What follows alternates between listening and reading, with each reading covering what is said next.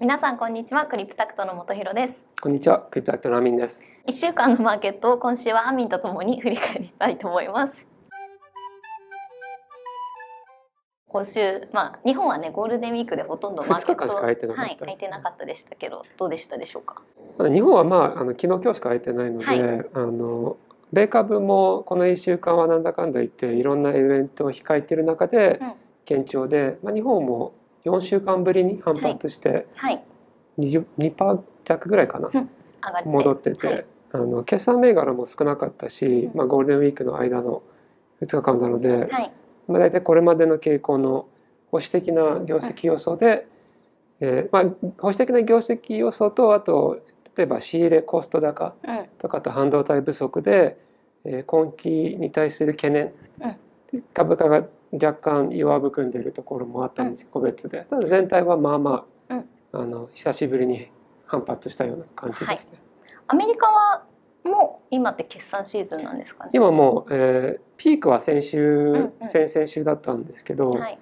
えー今週もまあまあただメジャーなところは大体終わってて、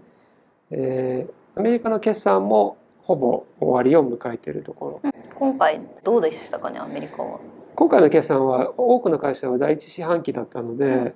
でなので、えーまあ直近の3ヶ月どうだったのかでもともと12月の決算発表時に、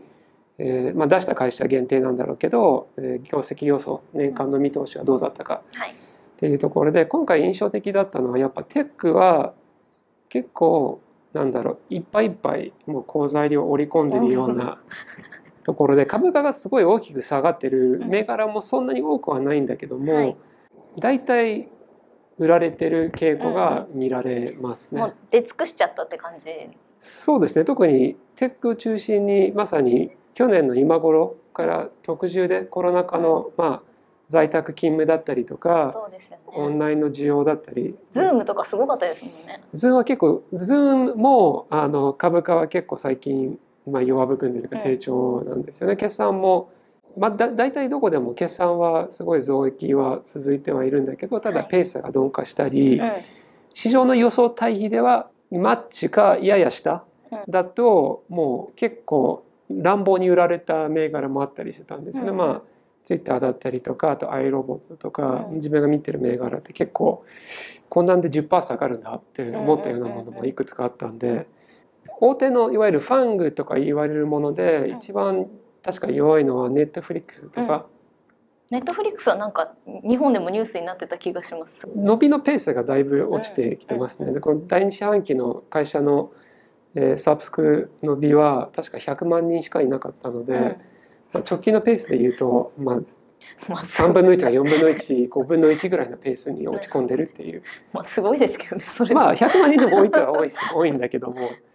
あの一つの問題はやっぱバリュエーションなんですね。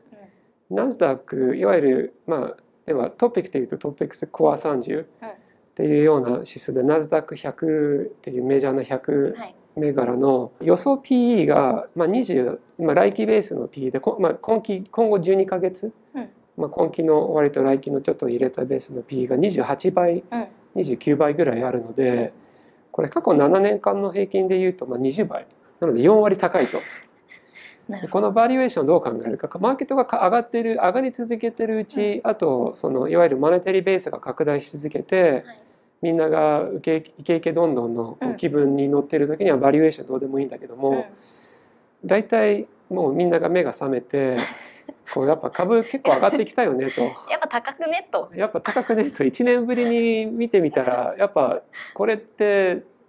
全部織り込んでるかもねっていうふうに思い始めると久しぶりにバリエーションがまた顕在化するんですよね。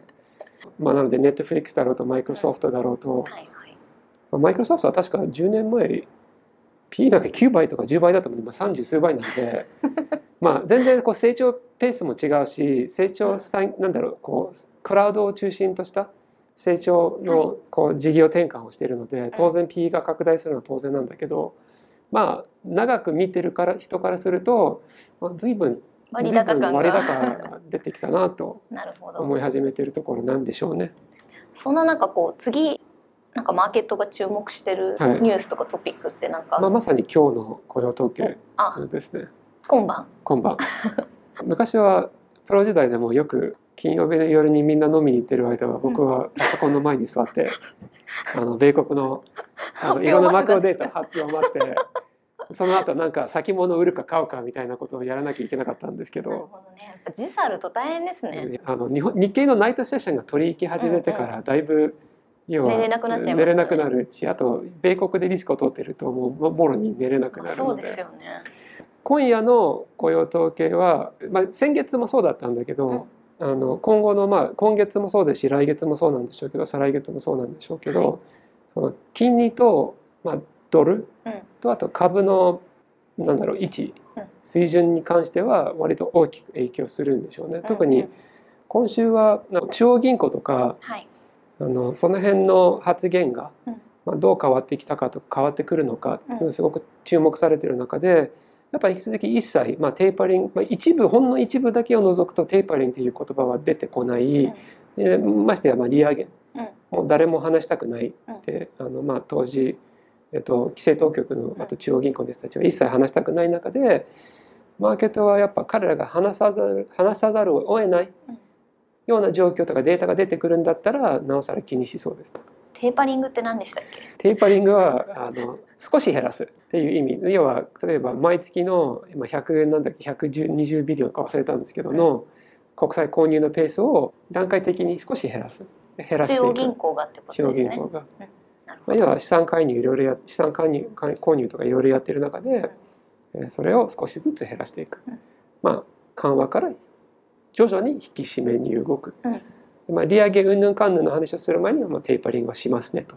なるほど。じゃあ今日のまあ雇用統計がどうなってるかによって、まあ、来週以降のマーケット。そうですね、まあ、あの米株はあの一応より前には発表されるのでまず今日の米株には大きく影響するでしょうしで多分ドルの水準にも大きく影響します。でまあその関連でも日経、うん。まあ、先物等々も取引されているので、うん。週明けの日本株にも大きく影響します。で、まあ、先月も統計データは強かったので、ん。あの100万人弱ぐらいうん。増加でで今日の発表も一応市場の予想で100万人100万人増なんか雇用がちゃんと生まれてるって生まれこてるっていうとですね。ことで、うまだピークから確か700800万人かな下だと思うんですけど、うん。まあそのピークに向けてどこまで速いペースで回復しているか、うんうんうん。で今日の、まあ、エコノミストの予想の中であとウィスパーの中でも200万を超える数字もあるので相当な幅がああるんですね。あ予想も結構幅結構ばらつきがあって、うんうんうんまあ、皮肉なことにもしかして数字があまりにも強かった場合市場がそれを気にして、まあ、要はテーパリングの前倒しだとか、あとドル高、まあ、金利上昇、うん。今金利の利上げは2023年までは一切やらないって言ってるんだけど、うん。まあ、それはもしかして下手したら来年末からやるかもしれないとかっていう話になってくるとまあ、要はこの雇用統計ってちゃんとみんな雇用されてて経済安定し始めてるよねっていうのをはい。チェックする仕様ってことですもね。そうんですね。あと賃金。うんうん。あのインフレは結構みんな気にしてるものなんですけど、うん。賃金がどうなってるか。うん。で先月の一つ特徴だったのはやっぱ賃金がみんな思ってたほどやっぱ伸びてないよね。うんでその背景はいろいろあるんだけども、まあ、今月も全く同じことが現れるってみんな予想してます。うんっていうのは今生まれてる雇用は例えばホテルうん。ホスピタリティうん。旅行系まさに一番打撃を受けた人たちが戻ってきているので、まあ、残念ながら賃金が平均対比ではそんなに高くないうん。人たちが再び流入してきているのでそうすると統計データ的には、えーまあ前月比の伸びにしても、えー前年比の伸びにしてもそんなに大きな伸びには見えてこないんじゃないかっていうのが市場のコンセンサス。です。確か前年対比では賃金が実は下がる予想になっているので、うん。先週ちょっと取り上げましたけど、ね、アメリカは最低賃金が上がるかどうかね一つの目標なんですよね。今まさにあのインフラ対策はい、とあと賃金をどうするか、うんっていうのもあってあのまだ確定事実はないですね、これからの議論なので。まあそれは例えばアマゾンが賃金を上げるとかうん個別企業レベルでは発表しているケースはあるんですけど、ただ、えー全体の水準が上がるかどうかはまだ政策次第です。でもそれ本当に賃金が上がるんだったらそれはさすがに大きな変化にはなるのでね今確か全国平均が12ドル 11. 点何ドルとか12ドル弱ぐらいなんで全国平均が一気に15ドルぐらいになればまあまあそれはあの、うんそうですよね。うん影響あります。僕は最近僕は注目してるっていうか弊社が展開しているアイディアブックグリッド上でも毎朝書いてるはい。モーニング毎朝ごめんなさい毎朝じゃないんだ 火曜日と火曜日と木曜日に書いてるモーニングコメント、一分間投資。モーニングコメントにも書いてますしあと Twitter でも共有してるんですけどまあ特に個人的には3月の3月末の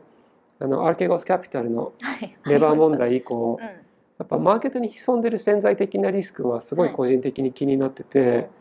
で割と結構昨年からあのリスクを取るべきだっていうメッセージをあの伝えてきたんですけど逆にここまでジャブジャブにあの流動性を供給しているのにリスクを取れないこと自体が無責任だと思って、はい。まあ、それを推薦しないことが無責任だと思ってずっとそう言い続けてきたんですけど逆に今だと、えーこれからじゃんじゃんリスクを取っていくって推薦するのは、まあ、無責任だというふうに思い始めて なるほど。あの事件をきっかけにあ。の事件をきっかけに、まあ、マーケットに潜んでるリスクがたくさんあると、はい。レバーをはじめとした。はい。まあ、なのであの自分個人も昨年対比では割とリスクを落としていて、でこのデータをいろいろ見守っている中で、まあ、マーケットがこの今の現状維持をずっとしばらく、えー夏うん夏の終わりぐらいまで引っ張っていくのか、はい。えーどっかでリセットが起きるのか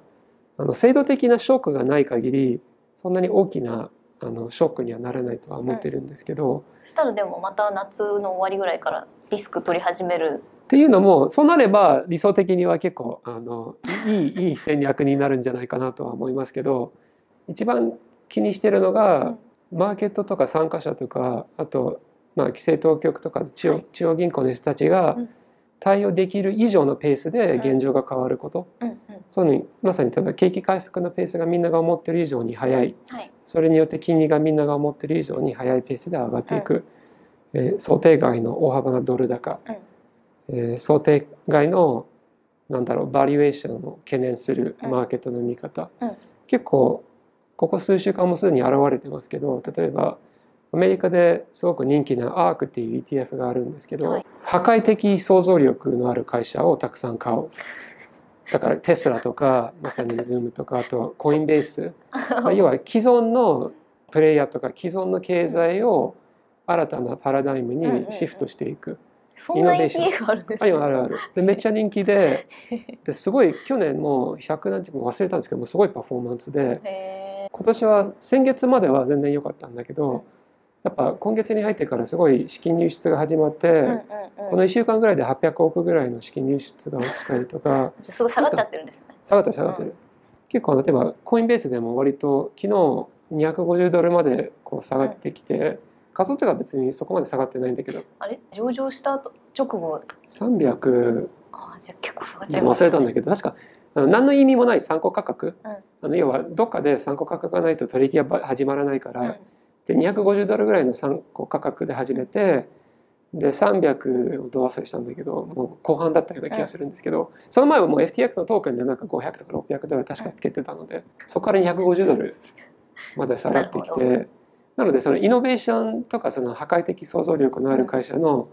まあ、要はまさに未来未来とか将来の収益を基準に今夢を買ってるようなものを買ってる ETF があって、い。すごいそこから大量に資金が流出したうんり、うんあと999っていうすごい人気のナスダックの ETF はい。まさにそのナスダックが直近下がってることもあってそこから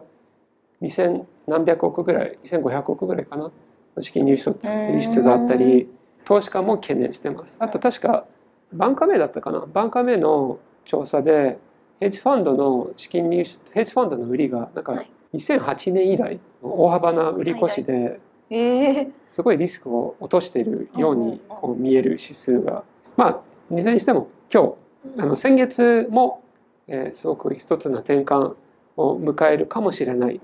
日だったし今日もさらに3月対比で、うん。えーそれに比べて期待値が上がってる。中で、えー雇用統計の、えー何人の増、うん。で賃金の、まあ、増加インフレの先行指数として、はい。えーそれが現れるかどうかその後はまああの CPI の発表も確か来週かその後にあるんですけど、うん。まあ、引き続き、えー4月はどうだったかっていう情報はマーケットが見ていく局面に入ってます。で決算はもう大体日米はもう終わりを迎えているので、えー時期的には出来高が細ってくるうん。少なくなってくる時期。はい。でマクロがまた再び注目される時期には入ってくるので自分も個人的には言ってますけどリスク取ってる方は本当に自分が取ってるリスクが取っていいリスクか。取りたいリスクか、あの見極める局面なんじゃないかなと個人的に思ってます。まあ、じゃあ今日は夜は、まあ、パソコンの前に座って、ね。まあそうそう今の時期では飲みに行けないんですけど じゃあ今週はねあのゴールデンウィークだったってこともあり、はあのアミンに米国中心に振り返ってもらいました、面白いと思っていただいたらいいねやチャンネル登録もよろしくお願いします。お願いします。